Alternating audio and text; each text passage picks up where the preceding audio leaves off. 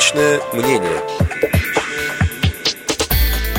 В четверг, 18 февраля, состоялась встреча вице-премьера Российской Федерации Ольги Юрьевны Голодец с депутатами фракции КПРФ. В ходе встречи обсуждались и социальные вопросы – комментирует депутат Государственной Думы Российской Федерации, вице-президент ВОЗ Олег Смолин. 18 февраля в кабинете Геннадия Зюганова по инициативе Ольги Юрьевны Голодец состоялась ее встреча с руководством фракции КПРФ. В этой встрече довелось принять участие и мне. Естественно, обсуждались социальные вопросы. Встреча продолжалась почти полтора часа. И из того, что обсуждали, несколько тем касались инвалидов. Тема первая, и, может быть, самая острая, это индексация пенсий. Ольга Юрьевна вполне разделяла нашу позицию по поводу того, что не индексировать пенсии по возрасту и пенсии по инвалидности нельзя, потому что, напомню, даже по официальным данным, рост цен за прошлый год составил 13%, по продуктам питания, по официальным данным 19%, по неофициальным данным до 1 трети.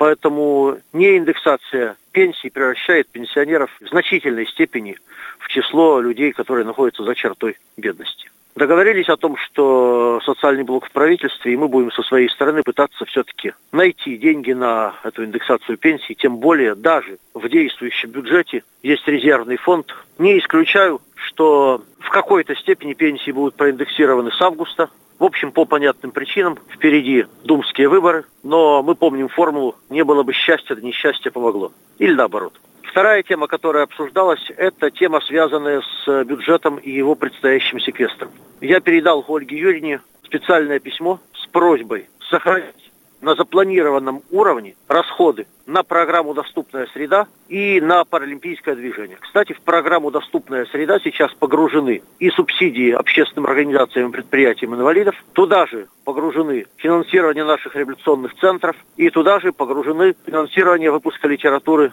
для слепых. Незадолго до этого, примерно две недели назад, я вел на эту же тему разговоры с Татьяной Геннадьевной Нестеренко, первым замом министра финансов Российской Федерации. Обе женщины мне сказали, дай бог, чтобы оно так и оказалось, что есть шанс сохранить финансирование на том уровне, который запланирован. Хотя мы знаем, что сейчас заключены договоры по субсидиям, по литературе для слепых и по центрам, которые предполагают уменьшение финансирования на 10%.